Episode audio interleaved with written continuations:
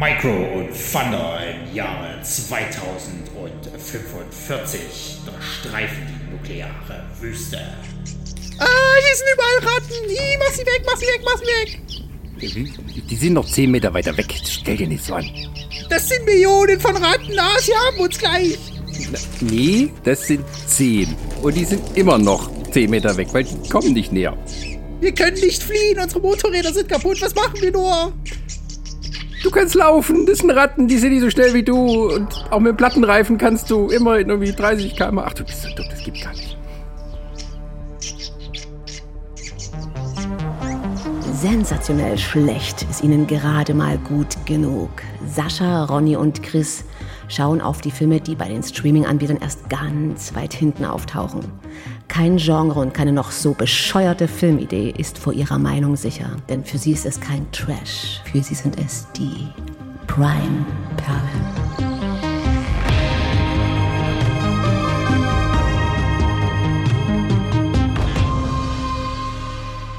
Und damit herzlich willkommen in der Zukunft. In der Zukunft nach der Zukunft, weil in dieser Zukunft äh, wurde also die Erde verwüstet durch einen Atomkrieg und dann haben die Leute angefangen, ähm, die Jahre neu zu zählen. Deswegen müssen wir erst lernen, äh, wie viele Jahre das sind, damit wir auch hinterherkommen, um was es hier eigentlich geht. Herzlich willkommen zu den Prime Perlen, die besten, schlechtesten Filme der Streaming-Anbieter. Und heute ist unser Film Riffs 3, die Ratten von Manhattan. Im Original Rats. Irgendwas mit auf Terror oder so. Night of oder? Terror. Ja, genau, das ist es. Knights of Terror. Genau. Ähm, und das ist auch korrekter, weil Riffs 3 hat nichts mit Riffs 1 und Riffs 2 zu tun, die selber auch Rip-Offs sind von solchen Filmen wie, wie die, die, die Warriors und die Outlaws und so. Also das, was so Anfang der 80er mal so kurzzeitig populär war, diese ähm, Gruselgang-Filme, sag ich mal. Also wo irgendwelche Straßengangs bisschen so Horrorfilmgegner werden. Ja, ja. Was auch durchaus gut dramatisch und interessant umgesetzt werden konnte. Aber dann kamen halt die Italiener und haben gesagt, das machen wir noch mal. Und dann haben sie noch einen dritten gemacht, da war mit Ratten und Postapokalypse und haben die deutschen Verleiher gesagt, bäh, nee, das heißt jetzt Riffs 3. ja, ein Film von einem Bekannten von uns, äh, ja. den hatten wir nämlich hier schon mal, äh, nämlich Bruno Mattei.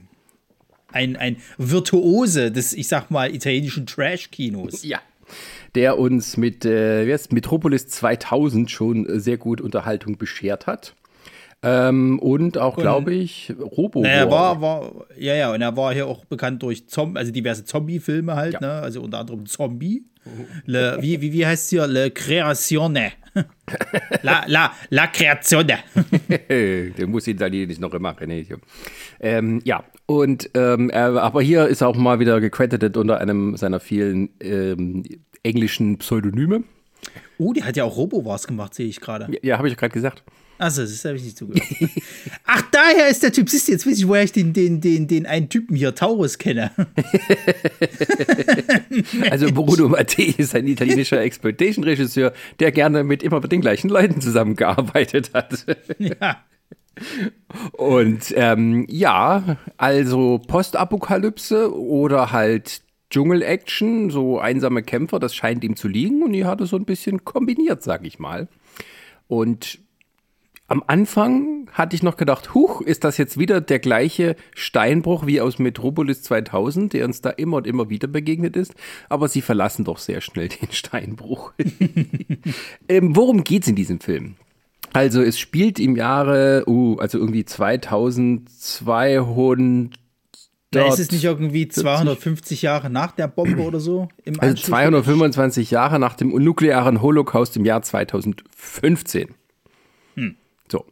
Also äh, ja, 2240. So, und das heißt, ähm, eigentlich die Erde hat sich schon voll so dran gewöhnt, so im postapokalyptischen Dasein. Also irgendwie Leute leben unter der Erde und haben, machen sich so ein nettes Live, sag ich mal.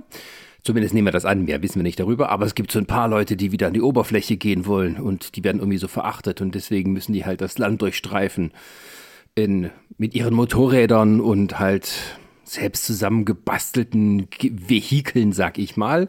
Glücklicherweise existiert noch genug Benzin in dieser Zukunft, ähm, sodass sie damit auch ohne Probleme vorankommen. Und ja, eine dieser Gangs, äh, die begleiten wir hier. Das ist also so eine bunt zusammengewürfelte Truppe von, ja doch, alle so Menschen im gleichen Alter, die auf der Suche sind, ja, nach, wie heißt es, einer Überlebensdroge. Ey, ich habe das nicht verstanden, weil das wird ja auch nur so ganz, ganz kurz am Rande immer mal wieder er erwähnt.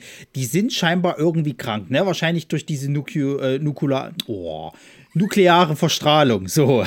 Nukular, das war. Nukular, ja. genau. ja, jedenfalls, sie sind halt scheinbar eben verstrahlt so, aber du kriegst auch nicht so wirklich was damit, davon mit, weil, also keinem von denen geht es jetzt wirklich so schlecht, dass die halt irgendwie, sagen wir mal, äh, Erbrechen haben oder, oder, oder irgendwie Haarausfall oder sonst irgendwas. So, geht es eigentlich relativ gut so. Sie meinen aber im Film, dass die halt auch nicht mehr lange zu leben haben. So, warum auch immer. Deswegen suchen sie halt diese Überlebensdroge, was auch immer das ist, äh, um halt eben wieder ja, gesund zu werden. Ja, und das wird uns hier so weiß gemacht, als seien wir jetzt in Manhattan, also irgendwie in New York. Ähm, natürlich sind wir in Italien und das wissen wir, weil selbst in der Postapokalypse Italiener, Italiener immer super stylisch angezogen sind. Also da kannst du sagen, was du willst. Diese postapokalyptischen Klamotten, scharf, sag ich dir, echt scharf. Also es passt alles zusammen. Jeder hat sein eigenes Ding und irgendwie denkst du dir, ach, das könnte alles aus einer Kollektion stammen. Also da sage ich, ähm, das heißt Chapeau auf Italienisch. Bravo einfach nur. Ja, also äh, die sind alle super angezogen. Und ja, sie sind also in einer ich hatte es mir tatsächlich so notiert, sind wir hier in Cinecittà? Also sieht halt aus wie so eine Filmkulisse. Und ja, ich hatte recht, das sind die übergebliebenen Kulissen vom Film Es war einmal in Amerika. Und ähm, die waren damals schon so langsam am Zerfallen und haben sich gedacht, ja geilo, das ist unsere postapokalyptische Manhattan-Kulisse, die aussieht wie New York in den 20ern. Und unser Haupt, ein Hauptteil spielt in einem Saloon. Also irgendwie die Apokalypse kam im Wilden Westen. Also keine Ahnung.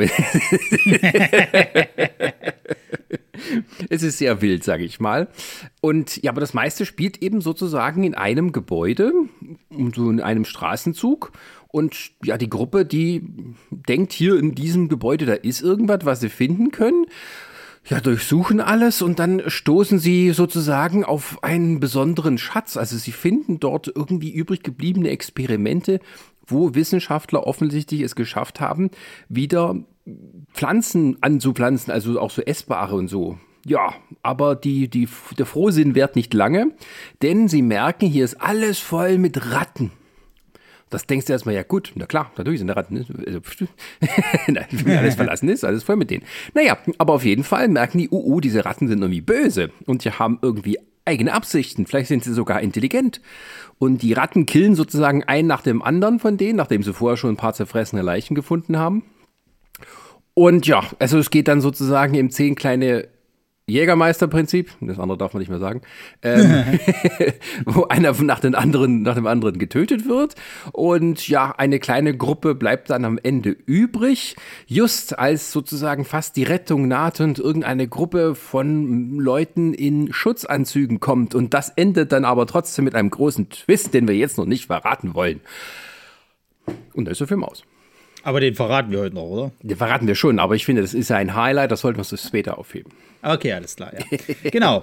Äh, also wichtig noch zu erwähnen ist halt im Endeffekt, dass sie ja nicht nur äh, diese Pflanzen halt eben äh, äh dort finden sozusagen, dass sie die wieder äh, zum Wachsen gekriegt haben, sondern auch ähm, so eine Maschine, die Wasser destilliert sozusagen, also Regenwasser halt in sauberes äh, Trinkwasser umwandelt. Ja. Da ist ein ganzer Bottich dort, also geht ab. Und die finden halt wahnsinnig viel Ration an Lebensmitteln, so alles mögliche. Da ist von Zucker bis Mehl ist da alles dabei irgendwie. Äh, so Würstchen im Glas und sowas halt. Also denen ging es gut da drin. So. Und die, die sagen ja immer vermeintlich, dass das diese Forschungsstation ist, die sie gefunden haben. Also es gibt immer so ein Gerücht über irgendeine Forschungsstation und sie vermuten, dass das die jetzt ist, wo sie auch dann diese Überlebensdroge halt eben scheinbar finden. Ähm, naja, und äh, ja, das versuchen sich halt eben dann dort jetzt durchzukämpfen und blablub, so. Dann, dann kommt es eben, wie es kommt. Gut, ähm, ich weiß nicht, willst du noch ein paar Eckdaten dazu sagen? Ich meine, klar, Bruno Mattei hat mir schon gesagt. Also der Film ist von 1984, ja. ähm, wurde als Film Red oder Raz Noto, di, Notte di Terrore auf, also auf Italienisch veröffentlicht und ist, ähm, ja, wie gesagt, in Italien auch gedreht worden. Mit, glaube ich, hauptsächlich italienischen Darstellern. Vielleicht ab und zu mal ein oder zwei Amerikaner dabei und auch mal Franzosen und so. Ja, also ich sag mal so, der Hauptdarsteller hier, der, der den, den Anführer von der Bande halt spielt, der war in wahnsinnig vielen von diesen italienischen Filmen, auch unter anderem in den äh, hier Fulci-Zombie-Filmen hier, den mhm. alle hier irgendwie als Zombie 3 kennen.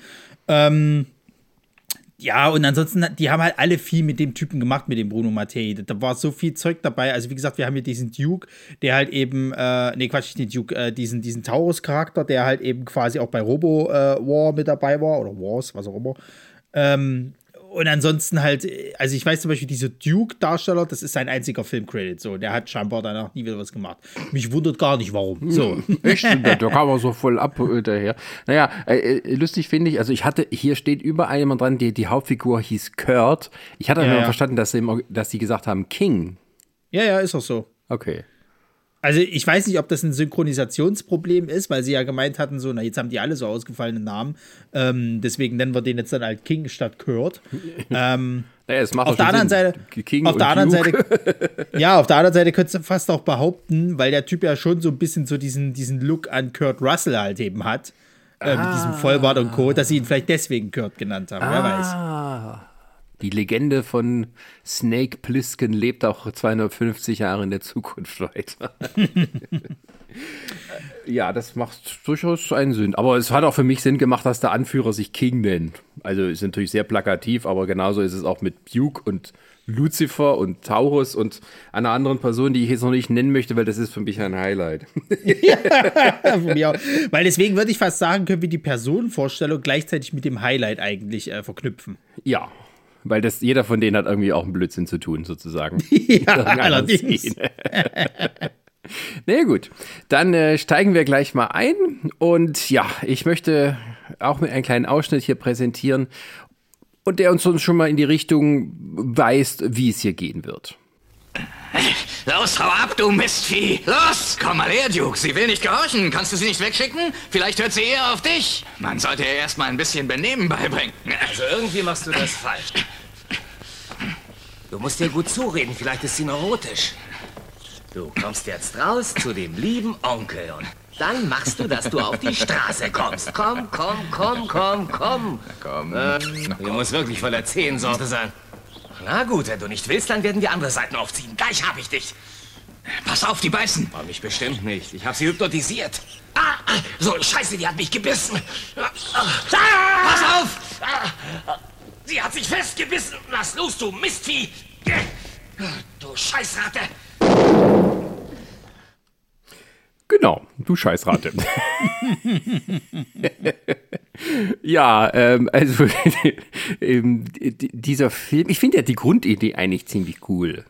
Ja, die Umsetzung ja, ja. ist natürlich das andere, aber eigentlich so, also wir, haben nicht, wir haben nicht viel Geld, wir machen Postapokalypse und lassen irgendwie alles an einem Ort spielen, was sozusagen wie so ein Gothic-Horror wird dann, wo halt in einem Gruselhaus komische Dinge vor sich gehen und das irgendwie so eine Zukunft mit mutierten Ratten und sozusagen. Ähm, äh, das kann man erstmal auch so als eine huge Idee eigentlich äh, loben, aber am Ende kommt natürlich was raus, was irgendwie mit der Zeit immer abgefahrener wird.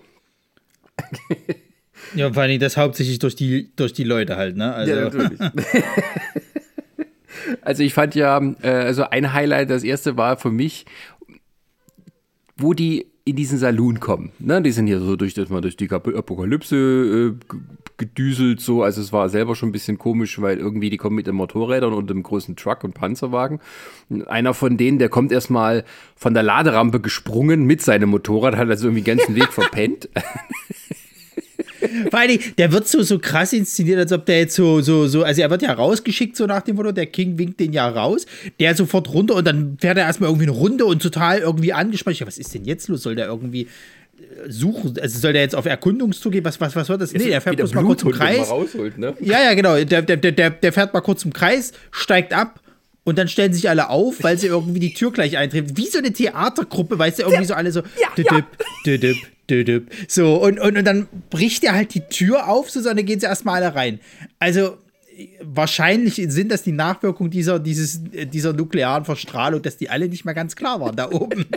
oh, das hatte ich mir aufgeschrieben. Weißt du, die gehen ja dann in diesen Saloon. Also das ist ein Saloon und das wird uns irgendwie als eine Bar verkauft, eine verlassene, aber sieht dann aus wie ein Saloon, wie ein Western-Saloon, offensichtlich halt die Kulisse benutzt.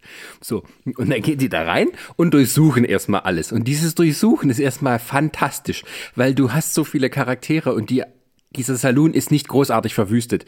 Das heißt, du siehst, wenn du nach hinten guckst, Leute, die einfach mal so an der Theke entlang runtergucken, als ob da irgendwas wäre, aber da ist nichts. Das machen irgendwie mehr. Und die nehmen irgendwie keine Ahnung, die nehmen so eine Pfanne und schlagen damit auf die Theke, als ob da irgendwas passieren wird. Und das Ganze hat alles so, dieses, die ersten 15 Minuten ist irgendwie wirklich genauso, wie du sagst, eine Theatertruppe, die auf der Suche nach einem Stück ist. Die irgendwie nichts ja. haben und sich jetzt immer sagen, wir improvisieren was. Ne? Wir sind ja, ja, wir, ich muss mich hier reinversetzen. Tatsächlich, ja. Und das wird doch kombiniert halt mit diesen tollen Outfits und allem. Das auch, wirkt auch wieder so wie so ein Anime. Also es könnte auch eins zu eins ein Anime sein. Du kannst also ja, die Figuren nehmen und daraus was machen. Allerdings, also weil es ja auch früher in den 80ern äh, gab es ja auch viel von diesen Animes, die so in dieser Postapokalypse gespielt haben. Und die sahen halt alle so aus. Die hatten alle immer so diese, diese, der örtliche Swingerclub äh, äh ist unterwegs sozusagen Outfit, ne? Oder, oder die, die Village People erleben jetzt ein Abenteuer.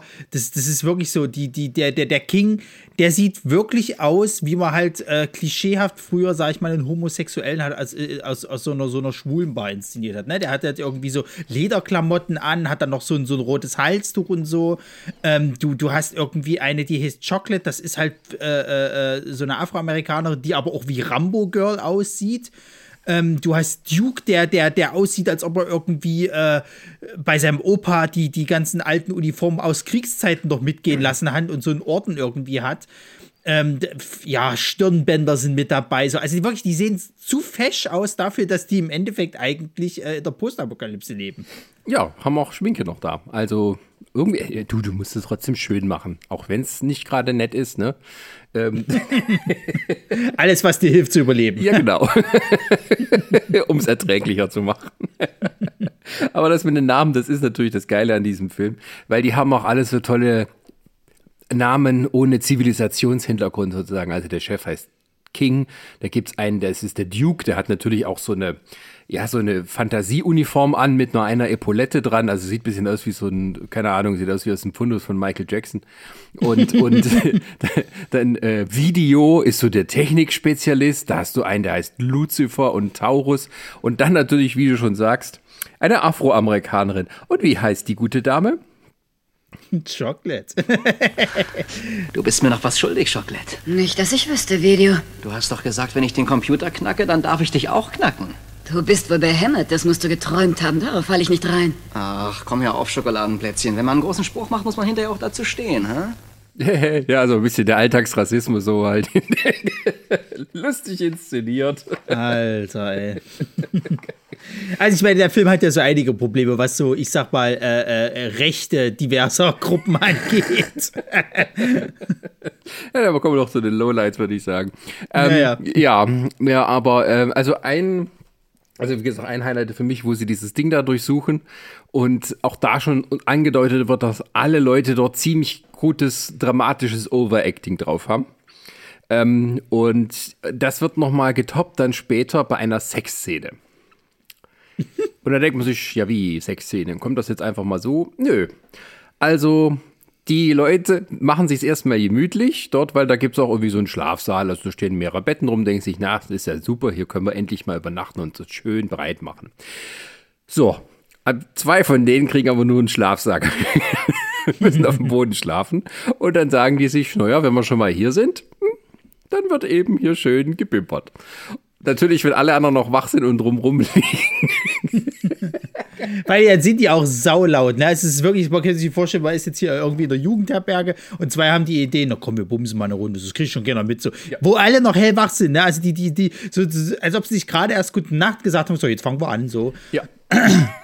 Und wundern sich, dass die anderen halt die ganze Zeit so schlecht gelaunt sind und gesagt haben, könnt ihr das bitte mal lassen. Und dann machen sie sich über die lustig, verhöhnen die und dann kommt auch noch sozusagen äh, der Schaden auf den Spott dazu, weil ja, sie kommen nicht raus aus dem Schlafsack. Irgendwie ist der Reißverschluss verklemmt und das nimmt dann die Truppe zum Anlass, noch mehr auf die beiden drauf zu hacken. Ich komme hier nicht raus, hier muss ich was verklemmt haben. Pass doch auf, du tust mir weh. Du brichst mir ja alle Knochen, Lucifer. Hör auf zu quatschen, ich komme hier aus dem Schlafsack nicht raus. Du bist ein Hektiker. Pass bloß auf, dass du dir nicht die Gurke verbiegst. Ich glaube, ihr habt euch fast das Gehirn rausgevögelt. Das ist doch gar nicht möglich. Ihr habt nicht die Spur davon gehabt. Wer im Glashaus sitzt, braucht für den Spott nicht zu sorgen. Warum kommst du nicht her und hilfst mir mal? Du musst schon sehen, wie du alleine klarkommst. Denn beim Bumsen durften wir dir ja auch nicht helfen. Lass uns raus hier. Es dauert nicht mehr lange, dann bringe ich einen von den Pennern um. Es geht aber nicht, Lucifer. Du hängst hier unten fest. Du hast zu wenig gehört. Der hat sich festgefressen. Los, Taurus. Hol einen Korkenzieher, aber schaff sie heraus. Selbergerei, irgendwie sie gesagt, hihi, Penis. Ja, das haben wir ja später dann. Weil dann Ja, ziehen ja. sich die beiden zurück, sozusagen, in irgendwie die, die, die, das hässlichste Ecklein, was man sich dafür aussuchen kann. Und Ja. liegen dann so nackend beieinander. Und dann tun wir was für unseren Bubi-Index. Aber hey, es ist ein europäischer Film. Endlich haben wir auch mal wieder Schniepel-Index. also Und nicht ganz ohne. Also da gibt es ja mehr, mehr, mehr Male äh, Szenen. Es ist immer wieder so schön Schnitt, zack, Schnitt, zack. Genau, also wenn der Mann aufsteht, dann ist er nicht bedeckt und das Licht ist auch nicht so, dass es irgendwie alles in den Schatten wirft, was man vielleicht nicht sehen sollte. Ähm, also wir haben dann am Ende einen Bubi-Index von 272 und einen Schniepel-Index von 136. So, Das ergibt einen, einen guten Sexismusfaktor von 2 zu 1. geht ab. Also, äh, wenn man, also es gibt noch eine Bubi-Szene eigentlich, wo sie eine Leiche finden und die dann so wegschaffen. Also die hat dann aus irgendeinem Grund auf einmal halt so die, die Brüste frei. Dachte man, Na, das ist doch, na, das, das ist doch, ist doch später sie wieder nochmal, oder? Ja, ja, Das aber auf jeden dann- Fall äh, hatte ich gedacht, das könnte man auch halb zählen, sozusagen. Da hätte man Sexismusfaktor sogar nur von 1,75 zu 1. Also unter Hm. Aber- 2 ist immer schon sehr respektabel. Aber Props an den äh, Lucifer-Darsteller, äh, da steht gar nichts, obwohl die äh, Frau ja wirklich attraktiv ist und ihm gegenübersteht und auch nackend ist. Ähm, hat er sich gut beherrscht, der gute Mann. Naja, muss man gut, sagen. da stehen ja dann äh, äh, 20 übergewichtige äh, italienische Beleuchter um dich rum. Also ich weiß jetzt nicht, was dich so in, in Fahrt bringt, aber Naja, ich sag mal so, wenn dir aber eine nackte, attraktive Frau gegenübersteht, sozusagen, halt, dann regt sich ja manchmal schon ein bisschen was so. Ja jetzt, da kann ja trotzdem drumherum noch irgendwie, weiß ich nicht, irgendwie diverse Leute stehen und sowas halt, wenn du sie im Blickfeld hast, würde mich wundern, wenn dann quasi halt nicht da unten mal sich was vielleicht war der. Boden kalt, ne? Also es ist ja dann. Ja, ist möglich, ja. Was hast du denn noch für eine schöne äh, Also ein Highlight, ein Highlight von mir ist ja diese Essensverschwendung. Ja. Da hätte ich, ja- da hätte ich, also ich, das, das, das ist so, ich meine, da sind wir da bei Theatertruppe, ne? Die sind, die, die machen das, spielen das halt wieder sehr übertrieben. Es ist so, die kommen halt eben da rein, gucken sich halt eben so ein bisschen um und äh, finden dann irgendwann so einen Raum mit diversen grünen Kisten so und ähm, sind schon so der Hoffnung sozusagen, naja, vielleicht Ration, wer weiß das schon, machen das auf und finden halt wirklich alles an Lebensmitteln so. Also da sind wirklich so Gläser mit Würstchen dabei. Du hast irgendwie äh, diverse Zuckerbeutel drin und so. Das nimmt der Duke erstmal zum Anlass, irgendwie in diese Tüte reinzubeißen und sich diesen Zucker so zu, zu äh, einzuverleiben. Ähm, was, was hatten sie noch irgendwie? Das kleine eine war irgendwie, sah aus wie Käsesalat oder so, keine Ahnung. Also, sie mampfen sich erstmal die Wampe voll. Das ist Wahnsinn, also richtig verschwenderisch. Irgendwann findet der King dann noch so einen riesen Sack voll Mehl. Was macht der? Frisst irgendwie das Mehl, was. Mhm, was soll das? Und gibt's dann noch über diese Chocolate drüber aus, äh, die halt irgendwie auch noch äh, dummen Tanz dazu aufführt. Wo ich mir sage, was soll diese Lebensmittelverschwendung, verdammt nochmal? Also ja, ist ja schön, dass ihr Ration gefunden habt, aber wenn ihr in der Postapokalypse seid und froh sein könnt, dass ihr überhaupt was findet, warum verschwendet ihr das denn so und schmeißt da mit dem Zeug überall rum? Spinnt ihr? Und diese Verschwendung, diese Verschwendung geht ja weiter, weil als ähm, die da quasi weiter erkunden, finden sie ja dann diese Pflanzen sozusagen halt und diesen, diesen Bottich mit dem Wasser halt eben und dieser Maschine, die das destilliert. Was macht die eine? Erstmal schön mit ihren Dr- Dreckspfoten reinfassen in das Wasser. Ja. Die beschweren sich später, dass Ratten drinne sind und dann vorher fassen sie mit ihren Dreckspfoten in dieses schö schöne, klare Wasser rein. Also Leute. Ja, da dachte ich auch, hä, also irgendwie konsistentes Worldbuilding ist jetzt nicht so eure Stärke. Nee. Aber das ziehen sie auch wenigstens so durch. Ähm, ja, äh, also ein Highlight ist für mich äh, das halt das Overacting, wie schon angesprochen. Also Ja, ja. wie die auf irgendwie die Ratten reagieren oder auf gefundene Leichen oder einfach nur keine Ahnung, draußen an der Tür klopft's. Also das ist und zwar jeder einzelne von denen, jeder einzelne kriegt irgendwie so eine Szene, wo sie anfängt mit Schreien und Durchdrehen und alles. Und ähm, ich weiß nicht, ob das vom Regisseur bevorzugt war oder ob sich alle gedacht haben, nur wenn wir schon einen Blödsinn machen, dann wer gewinnt am Ende den Wettbewerb fürs meiste rumkreischen. Und ähm, ja, das zieht sich auch bis zum Schluss durch. Also es wird sogar, also je länger der Film geht, umso bekloppter wird es eigentlich. Irgendwann habe ich auch irgendwie gedacht, vielleicht ist der Twist am Ende, dass die sich alles nur das einbilden. Die sind alle super high auf irgendeiner Droge und die Ratten bedrohen die gar nicht. Sondern die sind am Ende einfach, werden sie gefunden und dann stellt sich raus, das haben sich alles nur eingebildet. Das wäre ein schöner Twist gewesen, auf jeden Fall. Äh, also, also auch nicht schlechter als der Twist, der, äh, der dann sowieso noch irgendwann kommt. Aber ähm, also generell, ich weiß nicht halt, es gibt manchmal so Overactings, wo ich es halt fast schon nachvollziehen kann, wo ich es halt gut finde. Also unter anderem halt die Szene, wo der äh, Lucifer quasi besoffen ist. Also die haben halt gerade gebumst sozusagen halt, er würde gerne noch was, sagt, nö, jetzt reicht's. Und dann haut er halt eben ab und, und besäuft sich erstmal irgendwie Ja, so. Und dann ist ist er ja rotzevoll und, und, und äh, mimt wirklich, finde ich, ganz gut einen Besoffenen eigentlich so. Also der auch so einen leichten Nervenzusammenbruch hat, weil ähm, er dann auch so, so Sachen sagt, so wie, ja, äh, äh, mein Vater ist tot, meine Mutter ist tot, alle sind tot und so und bla und ich werde dann auch irgendwann da sein und so. Also das fand ich schon nicht schlecht, dass, äh, wie, wie er das halt gemacht hat und so weiter. Aber halt auch andere Szenen, also da würde ich fast schon wieder in den Lowlight irgendwie einsteigen, das mache ich aber dann später so. Also generell, ich finde, die Jungs, da haben sie ein bisschen sehr übertrieben mit allem. jeder von denen, also jeder ist so eine richtige Drama Queen bei denen. Also gerade Ja, ja. also der Lucifer, wo der irgendwie halt, ähm, keine Ahnung, die sind irgendwie fertig mit dem Sex und dann will sie jetzt nicht mehr so. Sagt, ja, würde könnte ich auch einspielen. Wie, Sei nicht so gierig, Lucifer.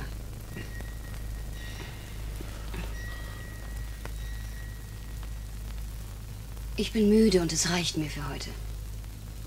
Ich habe wirklich genug gekriegt. Ich weiß genau, was los ist. Ich habe dich nicht befriedigt. Doch, das hast du. Aber versteh mich richtig, ich will nicht mehr. Warum bist du jetzt sauer und ziehst dich an? Wo willst du hin? Ich gehe raus. Ich will alleine sein. Mach's gut. Den Mist kannst du anderen erzählen, aber nicht mir. vor allem, die kennen sich doch bestimmt schon etliche Jahre. Ja, also keine Ahnung. Vor allen Dingen, äh, also jetzt mal rein von der Logik her. Wenn du auf der, wenn du auf der einen Seite bist, ne, ich habe dich nicht befriedigt, dann würde es ja sagen, ja, dann lass uns halt noch mal so nach dem Motto. Aber wenn sie doch sagt, es reicht mir für heute, dann scheint er ja seine Sache ganz gut gemacht zu haben. So, also was ist ein scheiß Problem? ja, vielleicht äh, nimmt er seine Pillen nicht, man weiß es nicht. ja, es ist möglich. Also, Naja, aber das ist ja auch sein fatales Ende, weil er dann sich besoffen irgendwie auf dem Dach oder sonst wo herumtreibt und dann fällt ihm die Flasche irgendwie ja in so ein, so ein Loch, wo man absteigen kann, äh, rein und er will irgendwie hinterher, hat auch noch einen netten Dialog mit sich selber. Äh, das ist die Flasche und ähm, ja, die, die brauche ich hier. Ich weiß, krieg's gar nicht mehr zusammen. Ich habe es jetzt nicht als Ausschnitt. Also das Ding ist, ich könnte hier ganz viele Ausschnitte bringen. Das Problem ist, die sind alle immer super lang. Ja, ja. Und dann, dann fällt er da runter und dann fallen die Ratten auf ihn drauf. Die kommen auf einmal her. Wow, hallo. also die Ratten sind, ähm, ja, ich weiß auch nicht. Also die Ratten sind schon ein Highlight, aber auch nur, weil die alle so furchtbar panische Angst von denen haben. Und die Ratten sitzen aber meistens, also alles echte Ratten, äh, die sitzen aber meistens nur da, putzen sich so putzig und gucken. Und allem so, oh mein Gott, sie versperren uns den Weg, die ganze Treppe ist voll. Und die, du siehst, wie die Ratten sich alle so zwischen die Treppenabsätze klemmen, weil sie selber Angst haben. Und Millionen von Ratten kommen und das sind wirklich halt nur, keine Ahnung, wie viele sind, 20 oder so. Und die Kameraarbeit ist halt wirklich so scheiße, dass es nicht irgendwie aussieht, als wären es irgendwie ganz, ganz viele. Es gibt mal so ein, zwei Einstellungen, wo man sozusagen aus Rattensicht was sieht. Und da ist es aber eigentlich damit auch schon vorbei. Es gibt mal so eine Special Effects Aufnahme, wo irgendwie, das sieht aus, als hätten sie Rattenpuppen auf eine Art Laufband draufgesteckt. Ja, ja, ja, ja. Und das sieht aus, als würde eine riesige Meute von, von Ratten wie so eine Welle herankommen. Aber das sieht so scheiße aus. Das ja. sieht aus, als ob wir irgendwie in so einem Disney-Cartoon sind, von ganz, ganz früher irgendwie. Also es sieht einfach nicht schön aus. Und dann haben sie ja vor allen Dingen das ganz, ganz dunkel gemacht, damit du es nicht erkennst. Irgendwie es sieht trotzdem aus, als ob tausendmal Mickey Maus nebeneinander aufgeklebt ja. worden ist und dann irgendwie da lang gelaufen wird. ja, und das Schlimmste ist ja vor allen Dingen der ganzen Sache, die haben ja durchaus auch mal Rattenpuppen da halt eben. Äh, Gerade wenn die von irgendwelchen Ratten angefallen werden, sozusagen. Halt, die ja wirklich halt, wo sie den auch einen fiesen Blick drauf gemacht haben und sowas halt. Warum haben sie nicht mehr mit diesen Biestern gearbeitet? So? Also das sieht ja, das ist ja wirklich scheiße teilweise halt eben, wenn die halt äh, dann mit diesen, ich sag mal, lebenden Ratten, äh, kommen wir dann auch bei einem Lola dazu, noch mit, mit, mit toten Ratten irgendwie angegriffen werden. So. Das ist halt irgendwie, naja. Und ja, also wie gesagt, das müsste man beim Lowlight, glaube ich, noch mal ausführen halt. Wie ja, die mit Leute Ratten aber eben nett immer, umgegangen, sagen wir es mal so. Von ja, ja. äh, aber wie die Leute halt drauf reagieren, das ist schon, das ist schon urkomisch. Weil die, die, eine dreht ja dann komplett durch hier, die, die, äh, also wo dann schon die ersten tot sind sozusagen, also drei Leute trifft es relativ schnell, also sowohl die, die, die Lilith, das ist auch so ein kleines Highlight, wie die stirbt. Dann der, der, der Lucifer und halt eben hier dieser eine Typ, von dem wir, ne, dessen Namen wir nie rauskriegen, der unten sich mit diesen Pflanzen beschäftigt hat. So. Ja. Und ähm, dann dreht eine komplett am Rad. Also die ist, die, die, die, die ist dann wie katatonisch auch die ganze Zeit. Ich glaube, Myrna hieß die. Die ist dann irgendwie so katatonisch die ganze Zeit und so. Also so ein bisschen wie damals hier bei, bei äh, dem, den hier, ähm, Barbarian Queen, die ja. eine, ja. die irgendwie halt nach dieser Vergewaltigung halt total aus dem Leben raus war. so ist die auch die ganze Zeit drauf dann. Ähm, ja, äh, aber äh, sagen wir mal so, ähm, äh, wo du es gerade ansprichst mit, den, mit dem Sterben und so weiter, also der Gore-Faktor war schon nicht schlecht, muss man sagen. Also da hat man gemerkt, der Bruno Maite versteht da doch ein bisschen was davon. Also man ja, hat so diese zerfressenen Leichen, also nicht irgendwie nur Skelette, die da schon ewig rumliegen, sondern es sind halt auch, ja, keine Ahnung, da hängen halt so Fleischstückchen dran. Und dann kommen halt die Ratten auch mitten raus und so. Ähm, also die Ratten kommen immer gerne von innen. die, äh, welche war das jetzt? Also die, die. Ähm, die Lilith. Das, die das, das ist die Lilith, die halt eben mit dem Lucifer vorher gebumst hat. Ja. Und dann, dann schläft die ja halt in ihrem Schlafsack sozusagen und eine Ratte denkt sich, na, da gibt's was zum Futtern. Und ähm, sagen wir mal so, ich habe mir schon fast gedacht gehabt, welchen Eingang das Tier äh, benutzen wird, aber dass es dann im Endeffekt auch noch durchgezogen wird, okay. weil äh, äh, die Ratte natürlich auf einem intimeren Weg halt äh, den, den Weg hineinfindet. Und ähm, irgendwann finden sie die Lilith sozusagen halt und dann machen sie einen netten Trick, dass dann im Endeffekt irgendwann sich so der Mund von ihr bewegt und dann quasi halt eine Ratte aus dem, aus dem Mund rausrennt, sozusagen halt. Ja. Schon ein bisschen ekelhaft, aber ja. Ja, und bei einer anderen Szene, ich weiß jetzt nicht mehr, wer es war, ähm, wo sie dann irgendwie merken, äh, in der Leiche sind irgendwie Ratten drin und kommen da irgendwie näher und mal blam, springt den Körper auf und da sind die Ratten drin. Ja, ja. Das ist ganz schön. Aber bei der, bei der Lilith, das hat mich so ein bisschen dran erinnert, irgendwie hier an, an die South Park-Folge, wo sie hier Lemmy ja. Wings, wo sie ja, aber es gibt auch so andere Szenen, wo einer irgendwie von einer Ratte angefallen wird. Und ähm, also gerade der, der dessen Namen nie erfahren, und die, die, also der wird nur so ein bisschen angeknabbert und kommt dann aber schon hin und sagt, töte mich. Wieso? Die sind doch nicht giftig. Na gut, das war und, ja. Und der King ist auch noch so nett und zündet ihn mit dem Flammenwerfer an, damit er einen schnelleren Tod hat.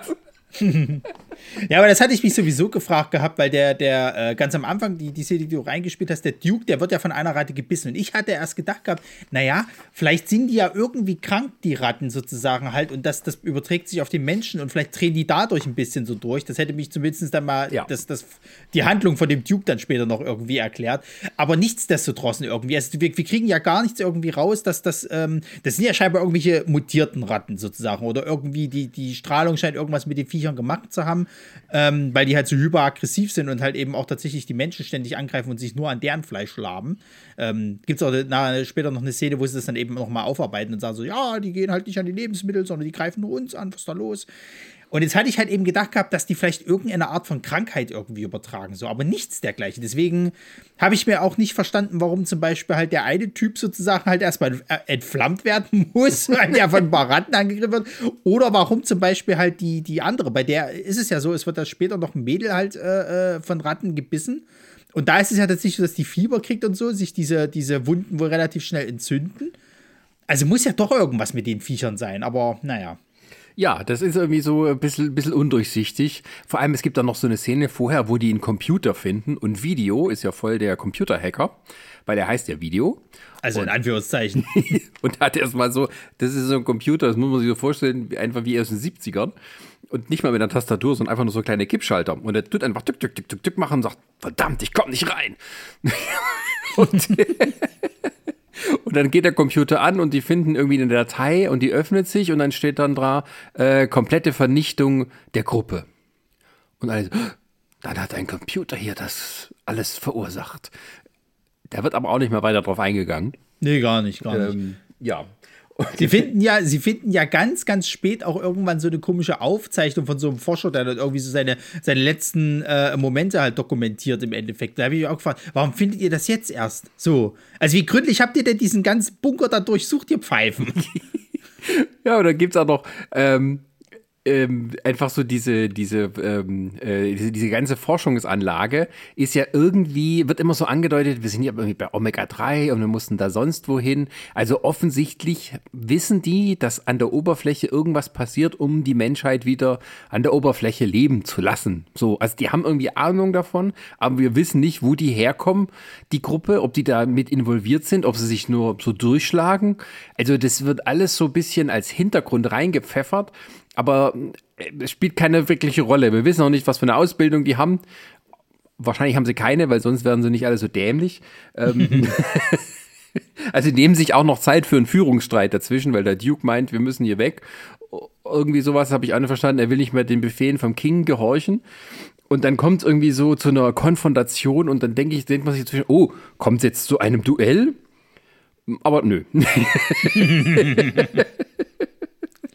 Ja, ich habe keine Ahnung. Also, also dieses Worldbuilding fehlt mir halt einfach so ein bisschen irgendwie. Ja klar, du kriegst am Anfang so, so einen ganz tollen äh, äh Text irgendwie, der doch nur in Englisch vorgelesen wird. Kriegst du irgendwie eingeblendet aller Star Wars sozusagen, was alles passiert ist und so weiter und so fort. Du weißt aber eben nicht, okay, was diese Gruppe jetzt genau antreibt. Suchen die bloß Essen? Nein, sie suchen auch diese komische Überlebensdroge, die immer mal wieder irgendwie aufgegriffen wird aber trotzdem verhalten die sich halt mega blöd. Ich meine, wenn den, wenn, also die sehen ja alle noch relativ fit aus, sozusagen. Keiner von denen sieht verhungert aus, keiner sieht ja. von denen irgendwie saudurstig aus oder sonst irgendwas oder kränklich.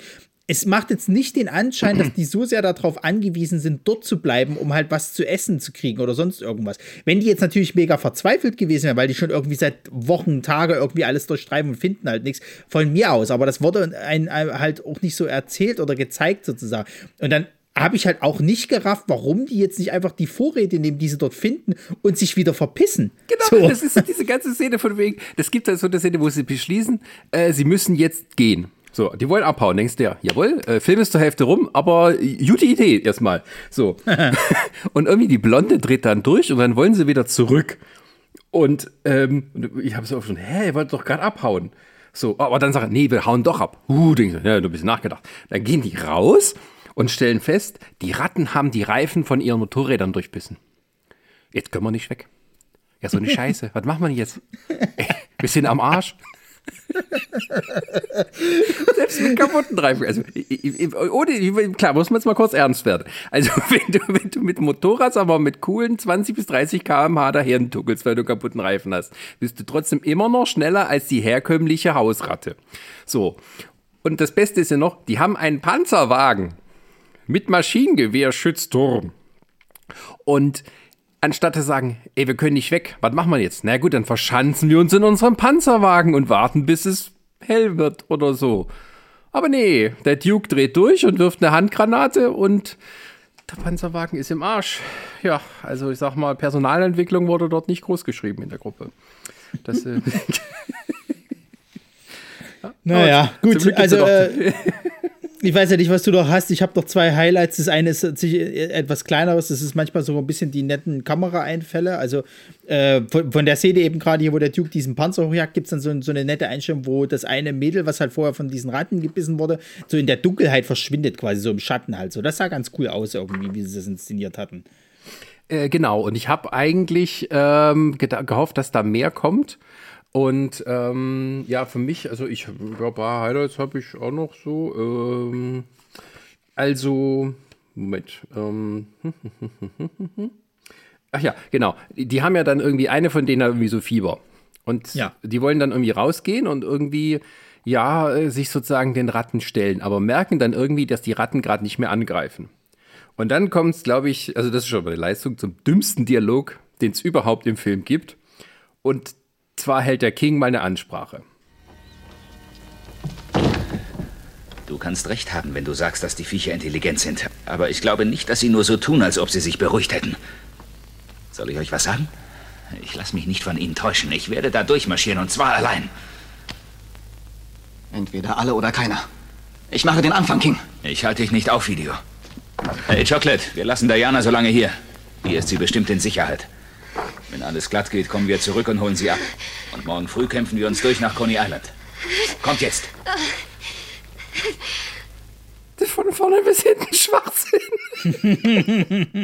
das ist so alles aus dem Klischee-Handbuch raus. Ja, aber besser, wir teilen uns auf. Ja, wir gehen alleine. Wir lassen sie zurück. Wir holen sie wieder später ab und dann kämpfen wir uns durch.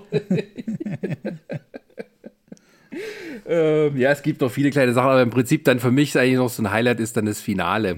Also, wo dann nur noch vier übrig sind und die dann kämpfen müssen gegen die herannahende äh, Rattenarmee sozusagen. Die lassen sich sozusagen dumm, wie sie sind, komplett in einen letzten Raum reindrängen. Ähm, da wird dann noch irgendwie halt gleichzeitig klar, dass jetzt die Menschen in diesen Schutzanzügen kommen oder die Personen. Und ähm, während sich sozusagen da eine doppelte, also zwei parallele Handlungsstränge aufbauen, ähm, verteidigen sich die vier letzten gegen die herannahende Rattenmacht. Und wie machen sie das? Also erstmal haben sie die Tür zu und dann haben, kriegen sie auf einmal Angst, weil die Ratten, die bummern so dagegen. Und alle haben so, oh mein Gott, sie beißen sich durch, das dürfen sie nicht. Allem, das dürfen sie nicht. und er weist dann Chocolate und Video an, verbarrikadiert euch. Wie machen sie das? Du Möbel stapelt so Hüfte Ja, hoch. Stell dich einfach nur hinter eine Kiste und Feierabend. hier, drin- hier findet uns keiner. Und dann kommt die Ratten rein und es sind irgendwie auch wieder nur zehn Stück. Und die Ratten brechen die Tür auf, die Tür fällt auf den King drauf. Wie gesagt, es ist nur eine Holztür. Und er kann sich nicht mehr rühren. Die Ratten drücken ihn auf den Boden. Also das ist das Ende von King. Und ähm, ja. Ne, der, der vor allem, der, der, der Deus, das ist ja der andere Knallkopf, das ist ja so ein bisschen so, ey, ich weiß nicht, ob der irgendwie von Hare Krishna war oder irgendwie so ein bisschen Ja. geistlich angehaucht, so ganz komischer. der spirituelle Zen-Typ. Faktor des Teams. Genau, so, der hilft ja mit sozusagen und bei ihm ist es aber so, irgendwann, es ist ja scheinbar irgendwie so, dass die Ratten wahrscheinlich die Lilith, also die, den Leichnam von der Lilith sozusagen irgendwie scheinbar wie, wie mal, äh, also wie eingenommen haben. Es wird ja schon irgendwie, äh, mal ist es ja so, die Leiche haben sie woanders hingebracht und irgendwann kommt der King in so einen Raum und da liegt die auf einmal wieder so. Auch wieder barbusig natürlich, klar. Klar. Und er hat sich schon gedacht, wer hat denn die da hingeräumt? Wer will, wer, wer, wer, wer. Also da wird auch wieder irgendwas aufgemacht, was nie so richtig aufgeklärt wird, sozusagen. Bis dann halt, wenn du mal drauf aufpasst, sozusagen so eine kurze Szene, dass halt sie mit der, äh, also gesteuert von den Ratten scheinbar, weil die alle in ihrem Körper da drin sind, sozusagen, halt auch gegen diese Tür wamms, de- auf den Deus halt geht, aber das ist wie nur so eine Puppe sozusagen, da der Kopf von ihr abgeht und der sich scheinbar so erschreckt, dass er tot ist, weil der bewegt sich dann auch nicht mehr. Und, und ja, der King wird dann sozusagen von einigen Ratten gebissen, sozusagen, schreit, oh ja, helft mir, helft mir, helft mir. Und, und die äh, Chocolate sagt so zu dem Video, ja, du gehst ja jetzt nicht hin, aber ah, King, oh nein, King.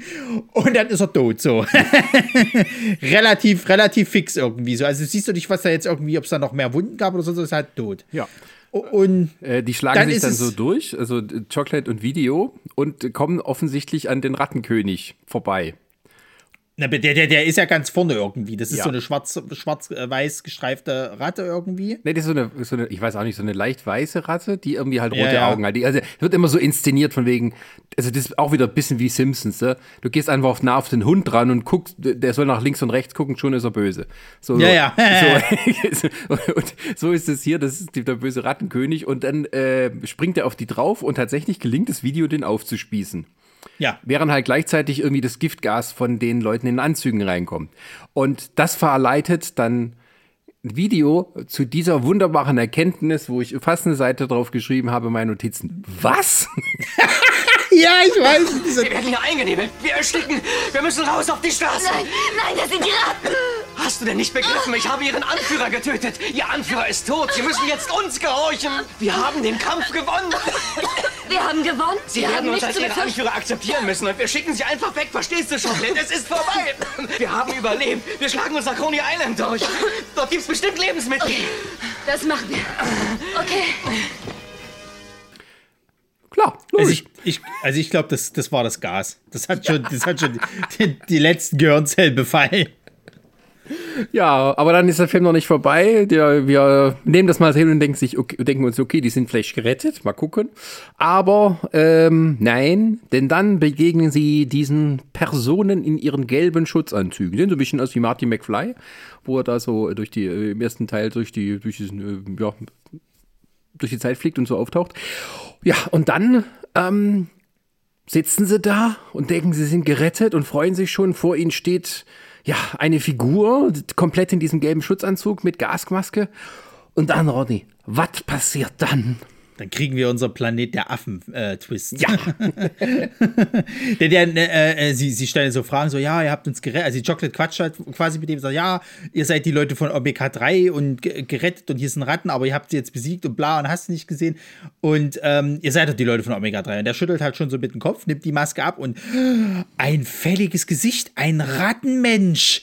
Ein waschechter Rattenmensch, das sind alles Rattenmenschen. Die haben sich nämlich jetzt da oben äh, schön ein Leben gemacht, sozusagen halt. Und dann schreit Chocolate und das war's. Finito. Ja. Es wird ja vorher so darüber spekuliert von den Leuten, ob die Ratten nicht intelligent geworden sind und wir jetzt quasi ihr Reich irgendwie betreten und sie gegen uns kämpfen. Also von mehreren Personen wird das irgendwie geäußert. Eine, die zündet sich, oder die schlitzt sich die, die Pulsadern auf, weil sie denkt, sie muss sich den opfern und so. Ähm, lustigerweise mit der Stimme von Bibi Blocksberg synchronisiert, was das Ganze nochmal sehr dramatisch macht. Ähm, ja, und so endet dieser Film und wir denken uns, was ist denn hier passiert?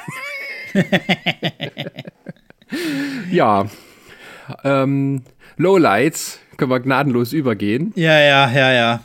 Denn Ähm, die, wa- die wahren Bösen sind wie immer mal die Menschen. Das sieht man nämlich deutlich, wie die mit den Ratten umgehen hier in dem Film. Also die Filmemacher.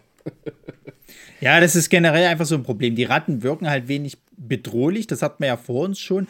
Aber wie halt auch mit diesen Viechern umgegangen wird, ne? Diese armen Tiere sozusagen. Also nicht nur, dass immer mal wieder irgendwelche toten Ratten zwischen diesen ganzen Nahaufnahmen sozusagen von denen halt rumliegen, sondern äh, die haben irgendwann diese toten Ratten genommen und haben die halt auch einfach auf die Schauspieler halt geworfen sozusagen, weil, hm, ähm, damit die halt irgendwie halt von diesen Viechern angegriffen werden, so nach dem Motto. Noch dazu haben die die ganze Zeit Angst. In einer Szene hat ja der King sozusagen so eine Fackel in der Hand und kommt immer wieder mit dem Feuer irgendwie mit dieser brennenden Fackel auf diese, auf diese äh, Ratten. So, du siehst sichtlich, wie die Viecher halt Angst haben oder eigentlich weg wollen. So, ey, Leute, also wirklich, das ist. Ja, das, ähm, das fängt natürlich auch schon so an, ne? Also die, die, gut, das unterstreicht es natürlich. Am Anfang, da spielen die noch mit den Ratten sozusagen. Also es gibt so eine richtige Szene, also die Szene so, das ist so richtige schöne Tierquäler-Szene. Da sitzt eine Ratte auf, eine, auf der Bar von diesem Saloon und der eine irgendwie sagt, naja, die, die erwische ich, also mit seinem, mit seinem Bierkrug. Also der schleudert Ja. sozusagen einen Bierkrug der Theke entlang und erwischt die Ratte sogar.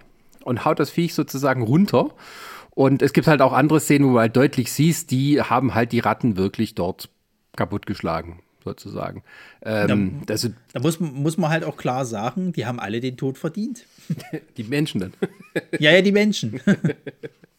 ja, das, also diese Rattenquälerei, das war echt nicht schön. Also so, wie du da ganz klar sehen kannst, wie halt mit den Tieren umgegangen ist. Ob das jetzt Ungeziefer ist, für, für manche Leute äh, sei dahingestellt, aber äh, die haben die natürlich für diesen Zweck irgendwo hergekauft. Vielleicht sind es irgendwie Laborratten oder sowas. Ähm, und offensichtlich war hier keine Tierschutzaufsicht dabei. Ähm, Ja, also das ist halt wieder so dieses typische Filme machen damals zu dieser damaligen Zeit, ne? Also, also das war gerade damals, ja, das sind aber so diese Billigfilmemacher. die Ja, ja, diese Aufsicht dabei Billigfilme, genau. Und, und, und das, das, das ist, ich meine, es gibt ja die Filme halt, wo, wo es billig ist sozusagen, die lassen sich dann irgendwas einfallen und hier nehmen sie dann halt echt, das ist halt schon nicht cool so. Also es ist halt schon, schon zu Recht heutzutage halt verboten und bla. Und das ist halt auch nicht schön mit anzusehen, weil das macht dir den Film dann auch ein bisschen madig die ganze Zeit. Ja, also das ist, ist auch so unnötig. Also wenn du irgendwie Ja, so ein Tier erwischen willst, mit dem Ding nennt man halt eine Puppe. Weil für die Szenen, wo die Ratte den beißt in einer Aufnahme, ist es auch ganz offensichtlich eine Puppe. Und dann sieht es auch wieder putzig aus, wenn das so tut, als ob irgendwie so ein Plastiktier ihn beißen. Und Na, es, gibt ja durch, es gibt ja durchaus auch Filme von der damaligen Zeit, wo halt auch Ratten, sag ich mal, äh, die Gegner waren. Ähm, da haben sie es ja mit Puppen gemacht. So, die haben dann halt nochmal Nahaufnahmen gemacht von sich bewegenden Pu äh, äh, Ratten. Aber alles, wenn es um Angriff oder irgendwie um Interaktion mit den Viechern direkt ging, haben sie halt Puppen verwendet. Verstehe halt nicht, warum die das hier nicht auch gemacht haben. Ähm, war wahrscheinlich billiger. Und die Ratten Ja, ja, hätten ja, sie wahrscheinlich sowieso alle tot gemacht dann irgendwann. Nach dem Drehende. Oder vielleicht schwer schon vorher gewesen. Und äh, ja. Naja. Also Werner Herzog hat ja auch mal so eine Sache veranstaltet für seinen Nosferatu-Film, wo irgendwie die Ratten, die dort irgendwie vom Schiff runterkommen und dann, äh, wo spielt der Film in Lübeck oder was weiß ich, ähm, ja, dann irgendwie in die Stadt gehen. Also manche von denen waren weiß und er wollte, dass die grau sind. Und dann haben die die Viecher tatsächlich umgefärbt und haben die in heißes Farb, also Färbewasser reingetan und die Hälfte von denen ist schon verreckt dabei. Und äh, ja, also ganz schlimm. Ähm, also sowas Nein. gibt's. Vor allem, wie kommt man denn auf heiße, also auf heißes Farbewasser? Warum nimmt man denn nicht kaltes? Ja, das ist wie so, keine Ahnung, wie man Eier färbt oder so ähnlich. Ich weiß es nicht. Also irgendwie, das gibt halt Berichte hinterher. Und äh, Ergebnis war auch noch, dass die Ratten angefangen haben, sich das wieder abzuputzen. ähm, ja, also das ist ein anderer Fall, aber hier, also, hm, ja, das ist ähm, nicht schön. Nee. Ja. Äh, Äh, noch ein anderes, Ja. ein anderes negatives, äh, äh, also, also äh, Lowlight sozusagen halt, das ist dieser Duke und wie die Gruppe darauf reagiert. Alter Schwede, ey. Also wir sind in der noch einmal, wir sind in der apokalyptischen Zeit. Das Überleben ist hart, ne? Man muss ja irgendwie gucken, wo man bleibt und so weiter. Und einer fängt da an rumzumucken und du bist der Anführer und immer wieder sagt, naja, komm, wir geben ihm noch mal eine Chance. Nee, also jetzt reicht's mir, aber ähm, ich guck noch mal so. Also jetzt hast du den Bogen überspannt, so mein Freund. Das ist ja so, noch eine Chance kriegst du so. Ich, also, was ist denn nur, was ist denn der King für ein schlechter Anführer? Ich hätte den Duke doch sofort eine vom Latz geknallt, so. Der, der hinterfragt den ja dann ab einem bestimmten Punkt nur noch und wird ja richtig gefährlich für die Truppe sozusagen halt. Also nicht nur, dass der den quasi beim ersten Mal zu so einem Fake-Duell halt kommt zwischen den beiden. Das wäre schon der erste Moment gewesen, wo ich mir wenigstens eine runtergehauen hätte und gesagt hätte, jetzt halt's Maul. Dann gibt es eine weitere Szene, wo er quasi halt die, die äh, vier aussperrt, nur noch mit den Mädels quasi halt eben drinne ist und, und, und äh, die anderen aussperrt und nur widerwillig durch, weil die Chocolate, glaube ich, ihm die Waffe klaut oder so, äh, dass, dass die anderen dann wieder in die Tür reinkommen und von den Ratten nicht gefressen werden, sozusagen. Da kriegt er maximal eine in die Eier geknallt, sozusagen halt, und, und, und eine andere, ich glaube, die Mörner schmeißt und sagt, ja, nee, du darfst nicht umbringen, so. Und der King na gut, äh, eine Chance kriegst du noch. Das ist super. Vor allem, das ist schon fast ein Highlight, wo sie sagt, du darfst sie nicht umbringen, weil er hat mir geschworen, dass er mich beschützen wird. Ja, So. Sehr gut. Also wir, wir behalten wir kurz im im Hinterkopf äh, zur späteren. So, jedenfalls, so jedenfalls, ähm, ähm, das dauert ja nicht mal lange. Ich glaube, eine Minute später gibt er schon wieder äh, Widerworte und sagt, ja, ja, hat er wieder eine tolle äh, äh, äh, Idee, unser Anführer und so, der will sich wieder profilieren und bla. Der hat eben gerade, äh, hat er gesagt gehabt, ich mach's nie wieder und wird schon wieder frech. So, also ich verstehe das nicht. Und dann, dann ist es ja sogar so, wenn die dann halt irgendwie äh, äh, sich, sich absetzen, die, also die setzen sich dann irgendwie ab hier, die Mörner und der, und der Duke, gehen zu diesem Panzerwagen, dann nimmt er sie noch als Geisel, die Mörner, obwohl er ja vorher noch gesagt hat, haha, ich beschütze dich. Dann hast du dort einen Haufen Ratten irgendwie so. Und was macht er? Er nimmt eine scheiß Handgranate, schmeißt die in den Panzer und alle gehen drauf. So, die Mörner, die Ratten, er, der Panzerwagen ist futsch. Top. Und dann, und dann wundert der, der King sich im Endeffekt, dass ihn jemand in Frage stellt. Also sag mal, Leute. Äh, ein kleines Also das, war, ja. das war wirklich absolut storytechnisch ein Lowlight. Also, der, also der Bruno Mattei hat ja auch das, das, das äh, Drehbuch halt eben geschrieben, sozusagen. Also, das, dass da keiner mal interveniert hat und gesagt hat, also Jungs, so funktioniert's nicht. Ich glaube, die wollten nur fertig werden. Ja, möglich. Alles in der Nacht drehen und so, schlimm.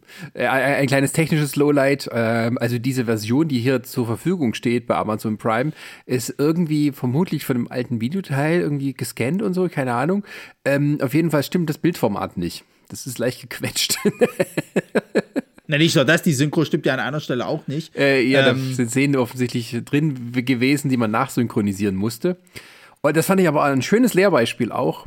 Ähm, alte Synchronisation, neue Synchronisation. Ja.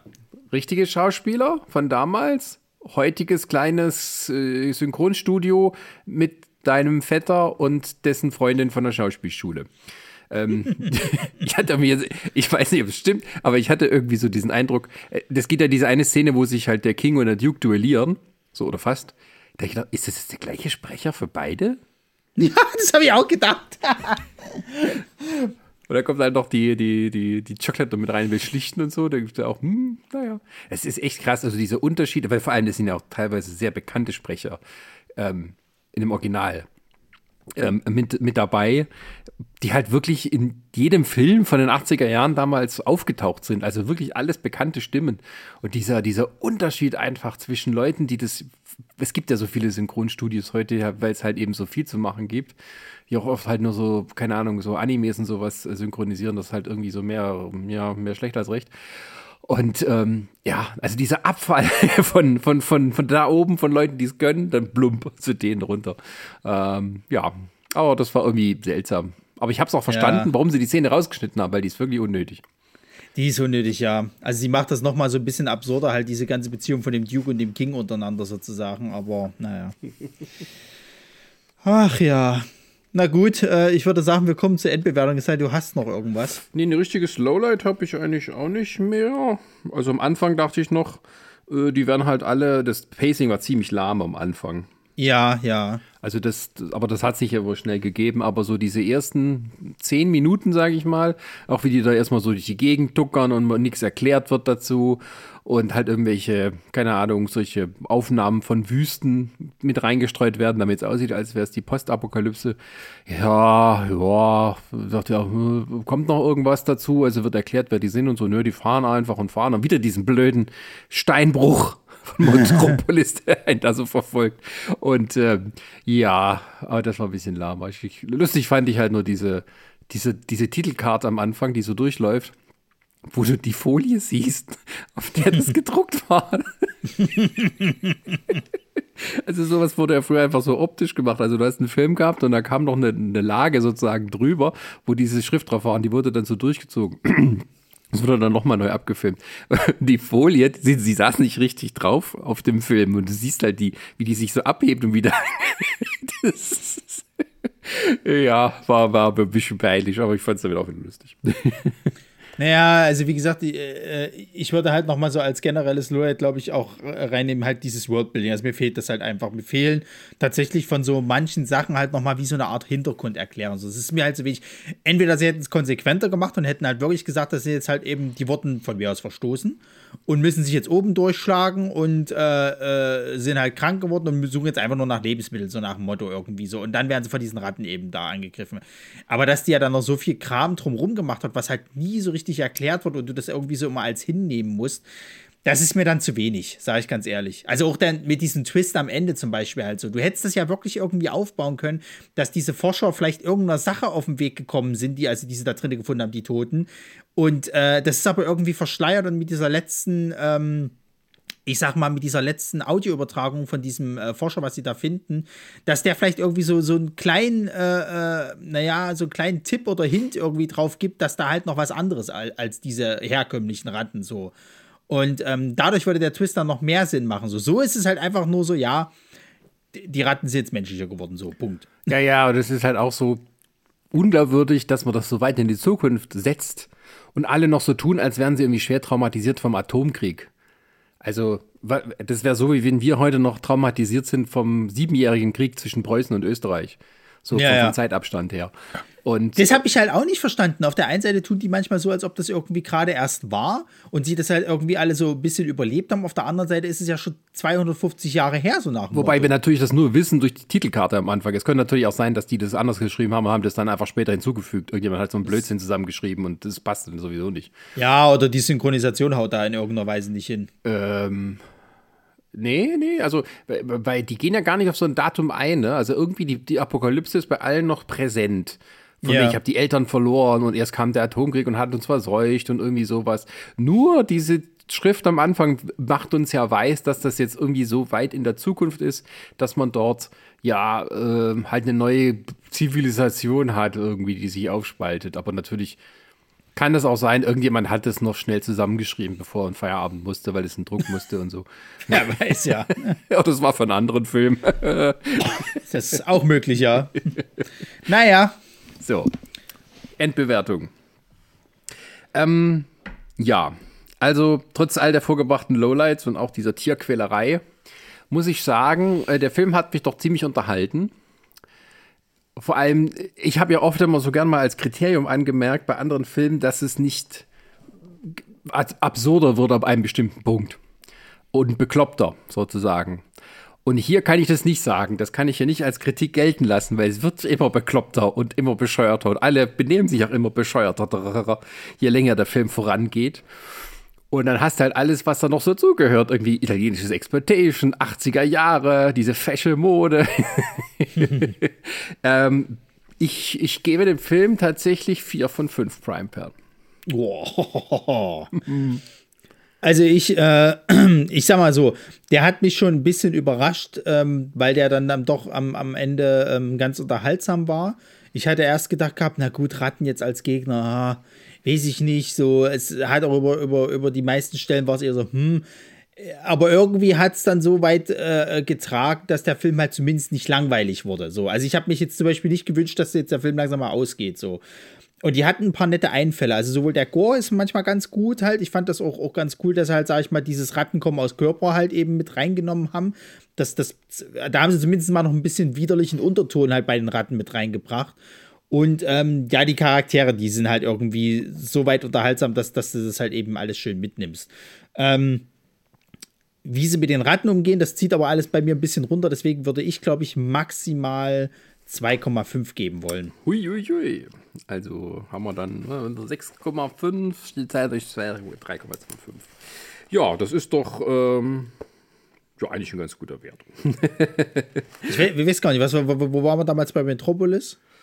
Das weiß ich nicht mehr. Ich glaube, es war ein bisschen niedriger, weil uns diese Motorengeräusche so auf den Sack gingen. ja, weil, weil, weil, was mir eben aufgefallen ist, eben so, wenn man das jetzt mal vergleicht, irgendwie finde ich, ist das hier doch schon, da hat er schon ein bisschen das besser hingekriegt, sage ich jetzt mal, irgendwie mit der Inszenierung um allen.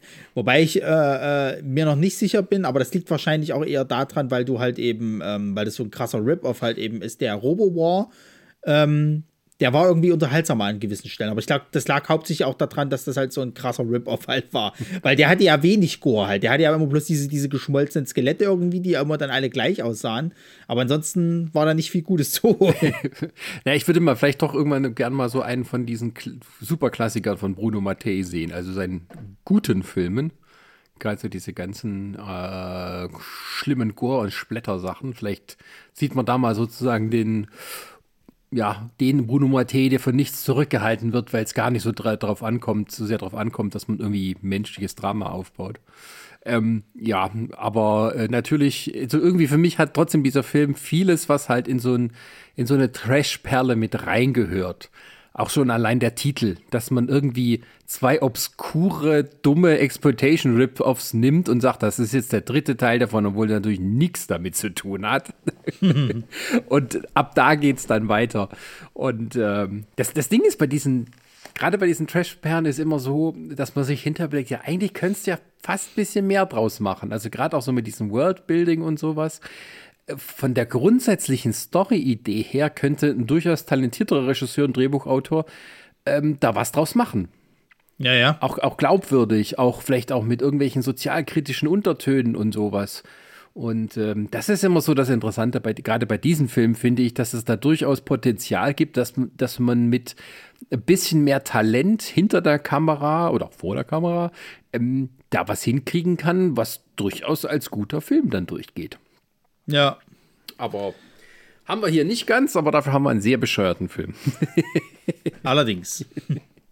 ja, und ähm, ja, jetzt fühlen wir uns natürlich hier dreckig in der Apokalypse von Ratten umzingelt und alles furchtbar und äh, Blut und was weiß ich nicht was. Ich glaube, wir müssen uns mal ein bisschen waschen, nicht wahr?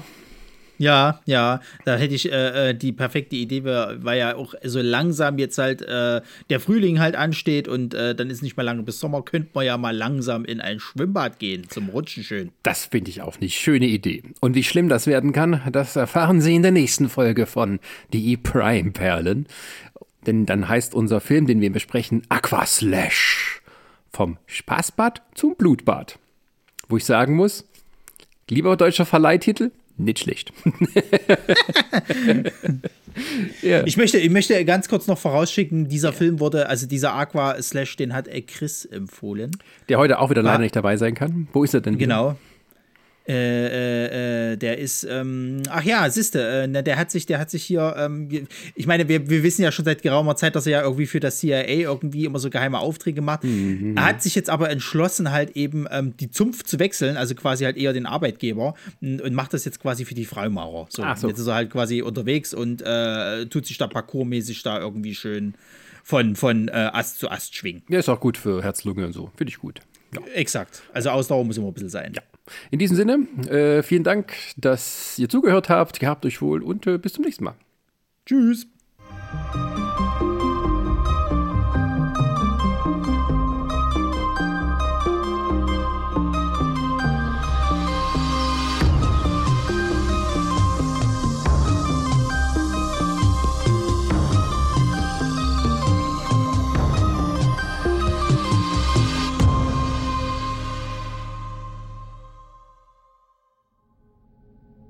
Eine Lamare Audioproduktion.